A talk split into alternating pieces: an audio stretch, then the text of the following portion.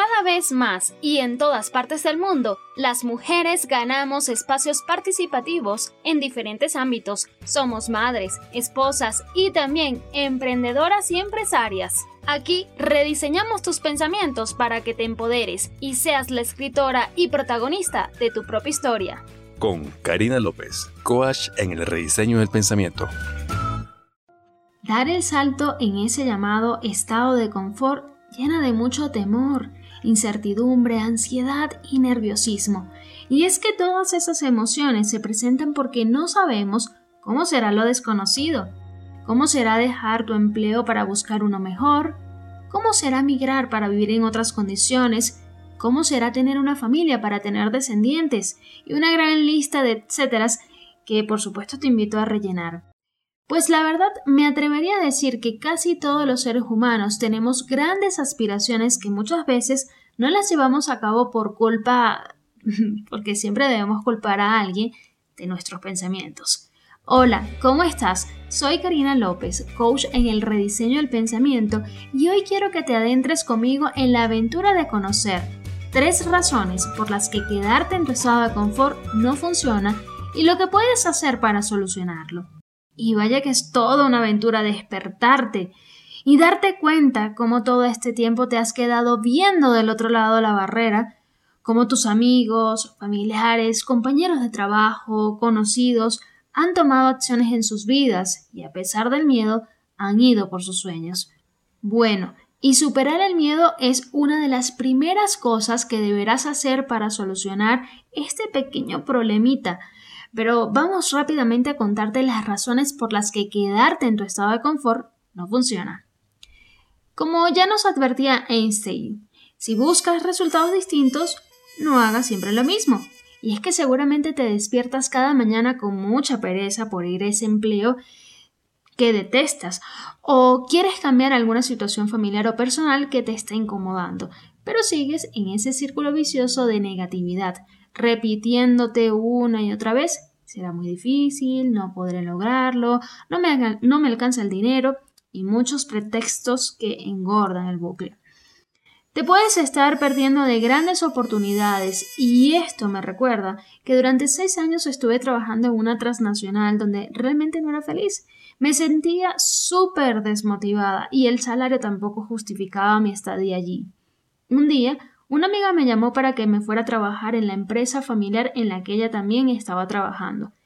Y no te miento, estaba aterrada, asustada y muy angustiada. Pero a pesar de todo eso me atreví. Y créeme cuando te digo que mi vida cambió por completo. No solo ganaba muy, muy, pero muy bien, sino que además mi autoestima empezó a elevarse. En este trabajo confiaban ciegamente en mí y literalmente pude implementar todo lo que siempre había soñado. Entras en la monotonía cuando estás mucho tiempo haciendo lo mismo o en el lugar donde no te gusta. Estás desperdiciando tu tiempo en el aburrimiento y este estado limita tu posibilidad de ser creativa, resiliente y apostar a tu crecimiento personal y también profesional. Dicho esto, quiero ayudarte a que empieces hoy a dar ese salto, a ese salto en ese charco de conformismo, pensando que no eres merecedora de una vida mejor y empieces a desafiar el miedo. Sé que esta es la etapa más difícil, pues claramente es una emoción que suele paralizarte o te invita a seguir postergando.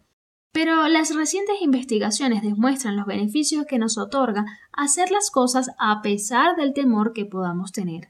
Así que, aunque sean pequeños pasos, no menosprecies cualquier acción que te acerque a tu ideal.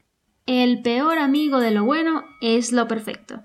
Esta frase popularizada por el filósofo Voltaire nos hace referencia a la postergación que solemos hacer con la excusa de que aún no está perfecto o completo. Te pongo mi ejemplo. Yo inicié en las redes sociales a finales del 2015 con mi proyecto Tu mejor versión. Meses después mi esposo me insistía en que debía grabar cursos para vender pero en aquel entonces no me sentía lo suficientemente segura como para hacerlo. Aquí me dejé llevar por el miedo, emoción de la que ya estuvimos conversando. Luego, a mí se me ocurrió la idea de grabar Píldoras Positivas, un proyecto que tenía la finalidad de ofrecerte contenido de valor para que lograras ver la vida con una mirada más optimista. Recuerdo que se ponía de manifiesto cosas técnicas como nos hace falta unos buenos micrófonos, la cámara no es tan de alta resolución y bueno, un sinfín de cosas y excusas, por supuesto. Finalmente logré grabar algunos videos, pero ante el desánimo de que aparentemente no estaban quedando tan bien, desistí del proyecto. En conclusión, me hubiera encantado haber hecho todo lo que nos pasaba por la mente en esa época, sin haberme limitado tanto en el campo de posibilidades que se me estaban presentando. Siempre es bienvenida la ayuda de un experto. Estoy segura que si te planteas una meta de forma genuina, puedes lograrla. Pero si buscas ayuda de alguien que es experto, no solo podrás hacer más rápido lo que deseas, sino que además lograrás mitigar el impacto negativo que generan los obstáculos, porque muchas veces no sabemos cómo resolverlos y también el agotamiento por insistir, insistir y insistir en alcanzar tus metas puede debilitar tu autoestima y también tu entusiasmo. Ahora te invito a que ingreses a carinalopez.com, el link te lo dejo en la descripción, y descargues sin costo la guía 8 pasos para ser optimista. Será muy necesario desarrollar esta fortaleza para que logres salir del estado de negatividad donde estás y logres todos tus sueños. Y además, te invito a que generes un impacto positivo en tu comunidad. Comparte este episodio para que más personas se atrevan a ir por sus sueños.